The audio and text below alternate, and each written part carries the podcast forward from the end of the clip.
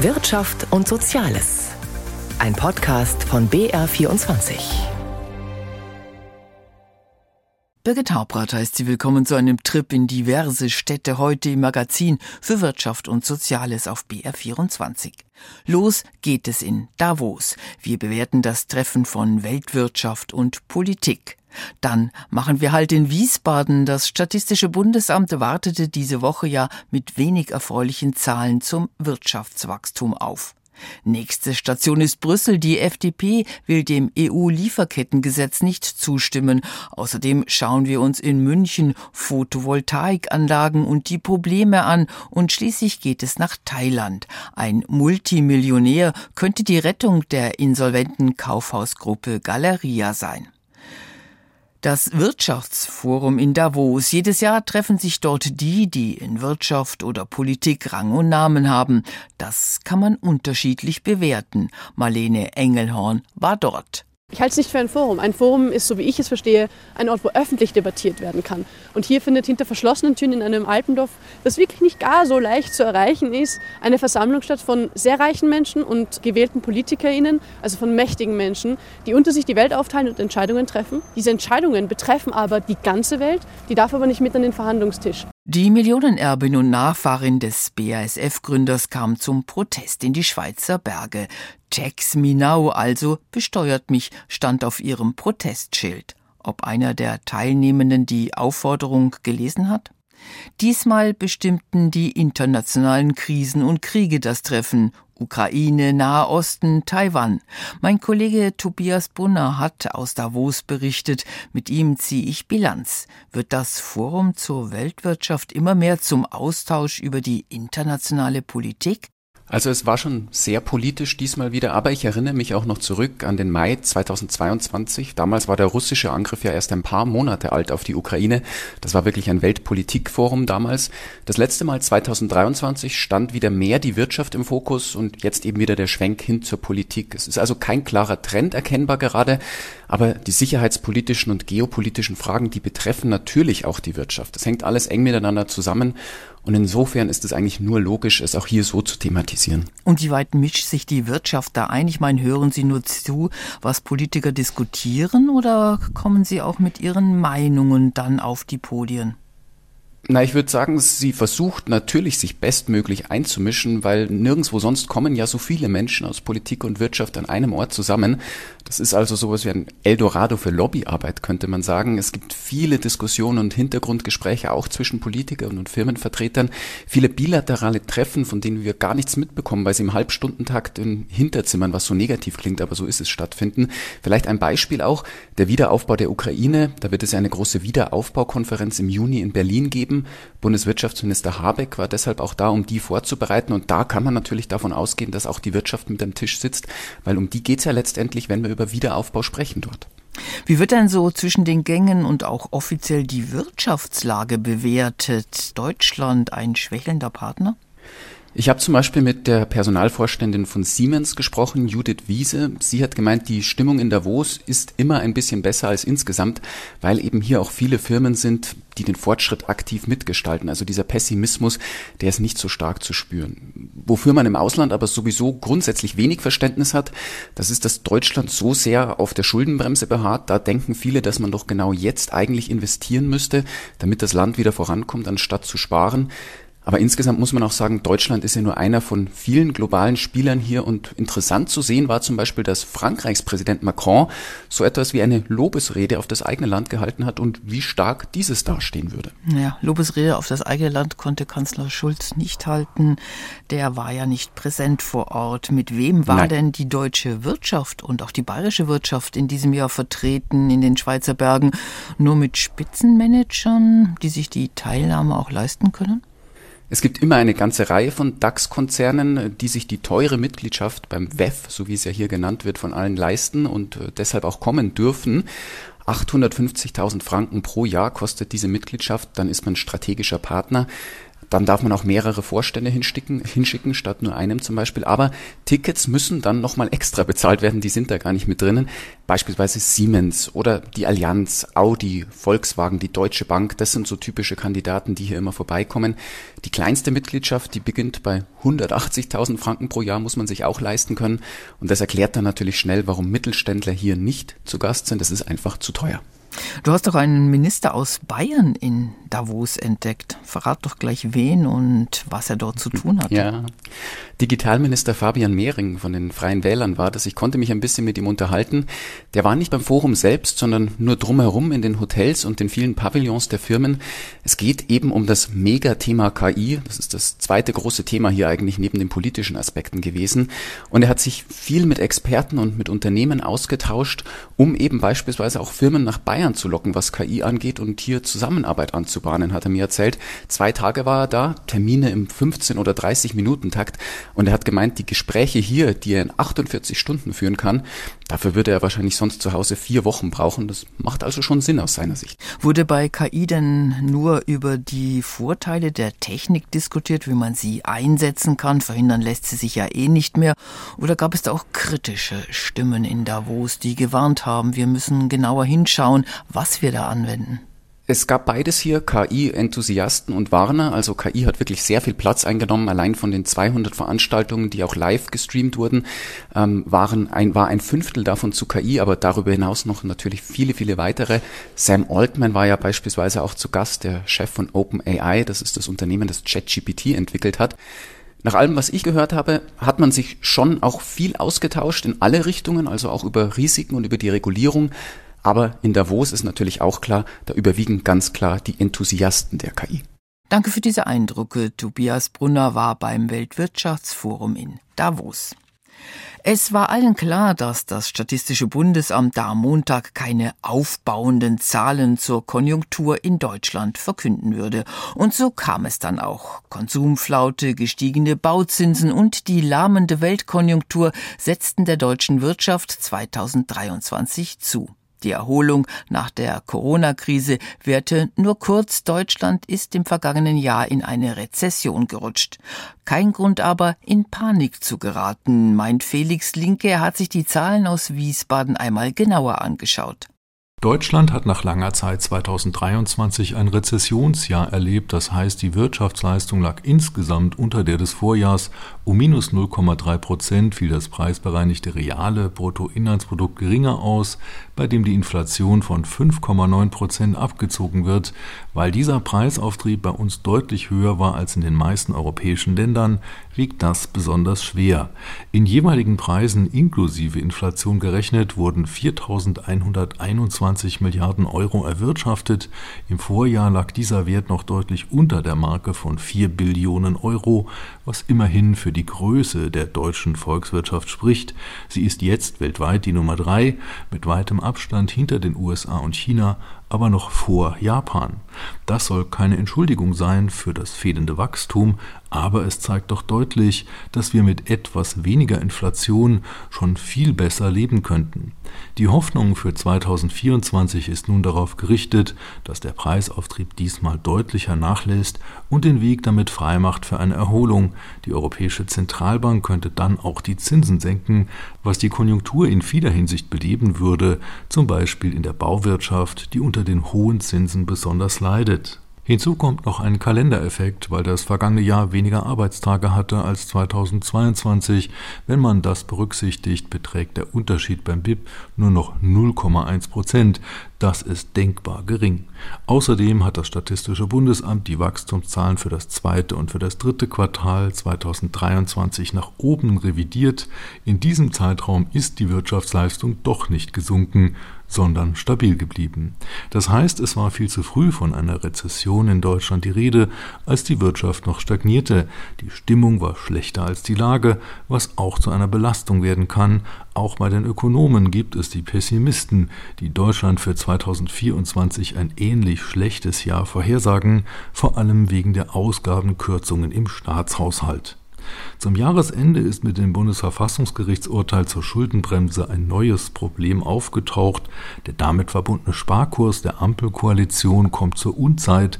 Gerade jetzt, wo die Konjunktur kippen könnte, meint die Regierung, zahllose Kürzungen durchsetzen zu müssen. Für die Wirtschaft ist es eine schwere Hypothek, dass öffentliche Investitionen zurückgefahren statt ausgeweitet werden.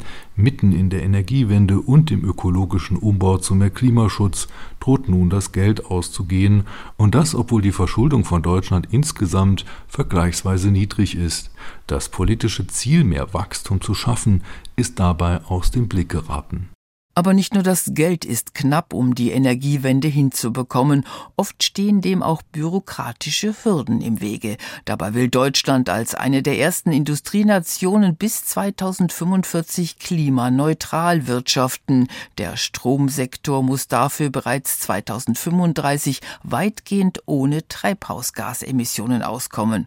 Um diese Ziele zu erreichen, soll es leichter werden, Photovoltaikanlagen zu bauen, doch auch mit möglichen Neuerungen Veränderungen ist die Realität noch weit weg vom Wunsch. Reinhard Weber hat sich einmal umgehört. Der 64-jährige Ingenieur Walter B. hätte gerne Photovoltaik auf dem Dach.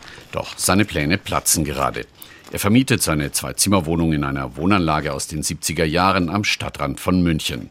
Das Haus gehört einer Eigentümergemeinschaft aus 24 Parteien. Das Dach hat eine Ost-West-Ausrichtung und eine große Fläche nach Süden, sagt Walter B. So hätten wir von frühmorgens, wenn die Sonne aufgeht, bis abends, bis sie wieder untergeht im Sommer, hätten wir ordentlich Strom. Doch so einfach ist das nicht. Was uns die Hausverwaltung mitgeteilt hat, ist, dass durch das, dass es eine Eigentümergemeinschaft ist und wir Strom produzieren und verkaufen, ist es gewinnbringend und damit müssen wir eine Gesellschaft gründen. Eine gemeinsame Firma, um den Strom im Haus zu nutzen und an Mieter zu verkaufen, bei 24 Parteien eine komplizierte Sache. Ortswechsel. Haus und Grund in München. Rechtsanwalt Rudolf Stürzer berät Eigentümergemeinschaften und Hausverwaltungen. Er sieht grundsätzliche Probleme einer Wohnungseigentumsanlage scheitert die Errichtung einer PV-Anlage regelmäßig an den notwendigen Mehrheiten.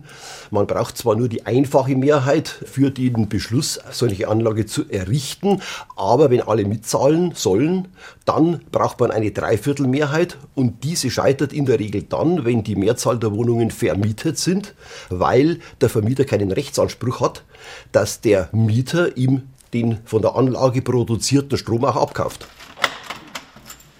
Jonas, gut 30 Jahre alt, kommt gerade von der Arbeit zurück. Er hat die Zwei-Zimmer-Wohnung von Walter B. gemietet. Den Strom vom Dach müsste er also gar nicht abnehmen, kann seinen Versorger frei wählen. So legt es das EU-Verbraucherrecht bislang fest. Als Berufsanfänger hält Jonas noch jeden Euro zusammen. Ich würde schon auf den Preis schauen, aber wenn es jetzt nicht erheblich teurer wäre, würde ich mich tatsächlich dann auch für den Solarstrom entscheiden. Jonas muss aber nicht. Dann bliebe dem Vermieter nur die Möglichkeit, den Strom für rund 8 Cent pro Kilowattstunde in das öffentliche Netz einzuspeisen. Zu diesem Preis aber würde die Investition in eine PV-Anlage für die Wohnungseigentümergemeinschaft unrentabel.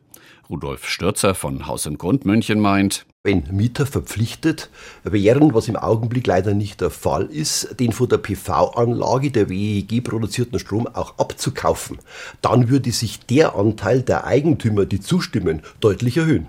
Und jede vierte Wohnung in Bayern gehört zu einer Wohnungseigentümergemeinschaft. Große Dachflächen, die viel Sonnenstrompotenzial hätten, wenn es eine Abnahmeverpflichtung oder höhere Einspeisevergütung gäbe. Auf einem Flachdach im Münchner Stadtteil Neuperlach soll eine ganz große Idee wachsen. Eines von fünf EU-weiten Leuchtturmprojekten, gefördert im Rahmen des EU Green Deals. Serena Keller, eine zierliche Frau Anfang 30 von der Technischen Universität München, ist die Projektleiterin und Motor der Idee, kraxelt durch eine Dachluke nach draußen. Die erste von vielen Photovoltaikanlagen soll hier oben die Sozialeinrichtung Perlacher Herz bekommen, Gründungsmitglied der sogenannten Energiegemeinschaft Neuperlach. Der Plan? Ganz viele im Quartier schließen sich zusammen in einer Genossenschaft. Potenzial für Photovoltaik gibt es auf den umliegenden Flachdächern zur Genüge, analysiert Serena Keller. Die Dachbesitzer verpachten die Flächen und sind auch ein Teil der Gemeinschaft. Und mitmachen kann jeder, der Interesse hat. Die schließen sich zusammen und es werden Flächen mitgebracht, es wird Zeit und Expertise mitgebracht und es wird das Investment mitgebracht, was zusammen dann die Gemeinschaft bildet und die Anlagen finanziert. Ein Stück weiter im Quartier will die evangelische freikirchliche Gemeinde mitmachen. Photovoltaik auf den großen Dachflächen der Kirche könnte viel Sonnenstrom produzieren. Das Gotteshaus selbst hat aber wenig Verbrauch, würde den überschüssigen Strom gerne an den benachbarten Kindergarten abgeben, im Quartier teilen. In Deutschland nicht erlaubt. Daran droht selbst das geförderte EU-Leuchtturmprojekt zu scheitern, mahnt Serena Keller. Da wir die lokal produzierte Energie, den Strom, nicht an Nachbargebäude weitergeben können. Das Energy Sharing wird nicht unterstützt. Es gibt regulatorische Hürden und somit können wir es lediglich einspeisen und nicht wirklich im Quartier nutzen, wie der Gemeinschaftsgedanke eigentlich ist. Und da brauchen wir auch Unterstützung von der Politik, diese regulatorischen Hürden zu beseitigen, um den Strom auch wirklich im Quartier denken zu können. Andere EU-Länder wie Österreich oder Spanien sind da wesentlich weiter. Energy Sharing über das öffentliche Stromnetz ist erlaubt und Energiegemeinschaften werden ausdrücklich gefördert. In Deutschland ist der politische Weg dafür noch nicht geebnet. Und das liegt nicht nur, aber auch daran, dass die Regierungsparteien über die Wege streiten, außer um das Geld. Auch in Brüssel haben viele Länder inzwischen erfahren, wie schwer sich die Ampel manchmal tut, Entscheidungen zu treffen. Beispiel das Lieferkettengesetz. Deutschland hat eines, Brüssel plant eines, das aber über die Regelungen hierzulande hinausginge. Die FDP kündigte diese Woche an, dem nicht zuzustimmen. Matthias Reiche mit Reaktionen darauf. Vor allem viele spanische Abgeordnete sind spürbar verärgert. Verständlich. Die Richtlinie war einer der großen Erfolge der gerade zu Ende gegangenen Ratspräsidentschaft ihres Landes. Künftig sollen in der EU Unternehmen ab 500 Beschäftigte strenge Regeln bei Umwelt- und Sozialstandards einhalten müssen. Darauf haben viele lange gewartet, sagt die Grünen-Politikerin Anna Cavazzini, die im EU-Parlament den Binnenmarktausschuss leitet. Kinderarbeit in Minen oder Umweltverbrechen bei der Färbung von Kleidung, wo ganz viele Chemikalien in die Flüsse in Indien gekippt werden. All das kommt leider tagtäglich vor ähm, in unseren Lieferketten. Umwelt- und Sozialdumping durch risikobasierte Sorgfaltsprüfungen zu beenden, ist ein Hauptziel des Gesetzes, auf das sich im Dezember EU-Kommission, Parlament und der Rat der 27 Mitgliedsländer in den sogenannten Trilogverhandlungen grundsätzlich geeinigt haben. Die EU sei damit ein weltweites Beispiel, sagt Binnenmarktkommissar Thierry Breton. Künftig würden Verbraucher und Investoren in Europa Klarheit darüber haben, unter welchen Bedingungen ein Produkt Produkt oder eine Dienstleistung zustande kam. Cette euh, innovation législative permettra à nos investisseurs et nos consommateurs d'avoir plus de transparence. Elles sont maintenant de plus en plus demandées sur les conditions de production des produits et des services.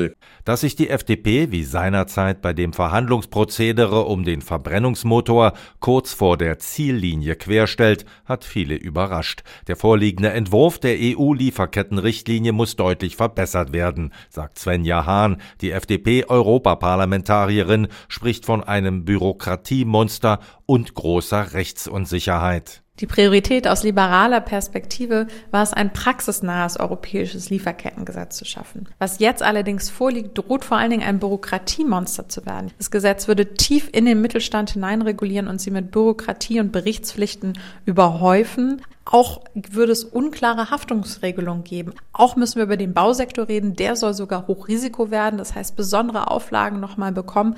Bauen würde dadurch teurer werden und für viele Menschen würde der Traum von einem Eigenheim in weitere Ferne rücken. Die Befürworter der Neuregelung argumentieren mit mehr Nachhaltigkeit und mehr sozialer Gerechtigkeit. Außerdem profitierten besonders auch deutsche Unternehmen, weil das Gesetz faire Wettbewerbsbedingungen für den gesamten Binnenmarkt schaffe. Nicht nur die Grünen-Politikerin Anna Cavazzini ist wegen der Kehrtwende der deutschen Liberalen besorgt. Wenn die FDP wirklich bei ihrer Linie bleibt, dann muss sich Deutschland im Rat enthalten und da es noch andere ja, rechte Regierungen in Europa gibt, die wahrscheinlich nicht für das Lieferkettengesetz stimmen werden. Bei Italien sind wir uns zum Beispiel nicht sicher, was die Regierung macht. Dann kann es sein, dass das ganze Gesetz fällt. Inhaltliche Änderungen, wie von den deutschen Liberalen gefordert, kann es nicht mehr geben, weil das Verfahren abgeschlossen ist. Erst am Anfang steht die Insolvenz der Warenhauskette Galeria. Viele Kundinnen und Kunden fragen sich, wie lange sie wohl noch bei Karstadt oder bei Kaufhof einkaufen gehen können. Und die knapp 15.000 Beschäftigten wissen wieder einmal nicht, ob sie bald schon eine Kündigung erhalten. Gesucht sind Investoren oder besser einer, der Galeria übernimmt. Gehandelt werden viele Namen, auch der eines hierzulande nicht unbekannten Milliardärs in Thailand, Jennifer Johnson über den Benko aus Bangkok. Central Group is proudly expanding its reach abroad. In einem Imagefilm spricht die thailändische Central Group über ihre Expansionspläne nach Europa. In Deutschland gehört dem thailändischen Familienunternehmen seit Jahren die Mehrheit am Berliner Luxuskaufhaus KDW, dem Hamburger Alsterhaus und dem Oberpollinger in München.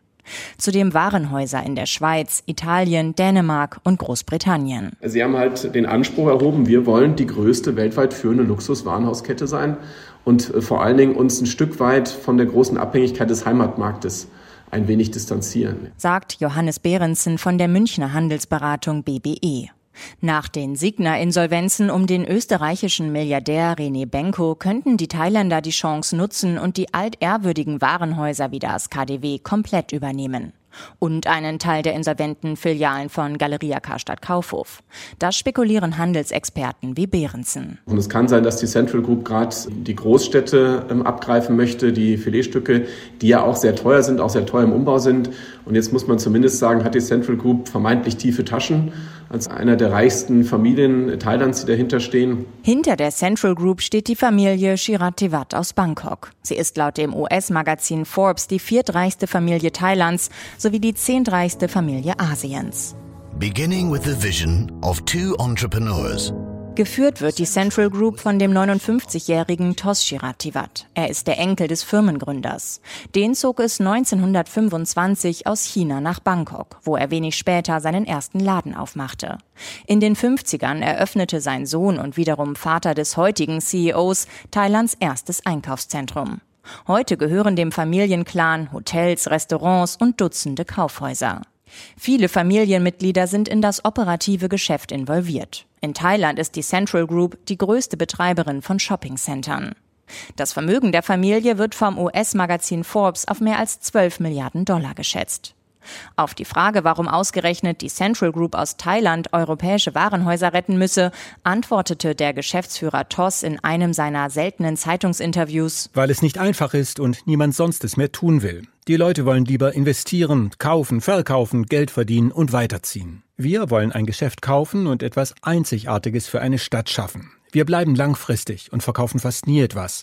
Es kann Jahre dauern, ein Projekt abzuschließen, vor allem in Europa. Ich sehe nicht mehr viele Menschen oder Unternehmen, die dazu bereit sind. Das sei der große Unterschied zum österreichischen Investor Reni Benko, sagt Handelsexperte Behrensen. Dass das natürlich ein absolut handelserfahrener Investor ist. Keiner, der sagt, ich spekuliere mal wie der Benko und ähm, betreibe eigentlich ein Immobiliengeschäft, sondern ich habe ähm, breite Handelserfahrung auch in Europa, sogar in Deutschland. Am Ende zähle im Insolvenzverfahren um Signa, wer das meiste Geld mitbringt. Und da habe die familiengeführte Central Group aus Thailand durchaus gute Chancen. Mit diesem Blick in die Zukunft von Galeria endet das Magazin für Wirtschaft und Soziales auf BR24. Birgit Harpert begleitete sie an diesem Sonntag.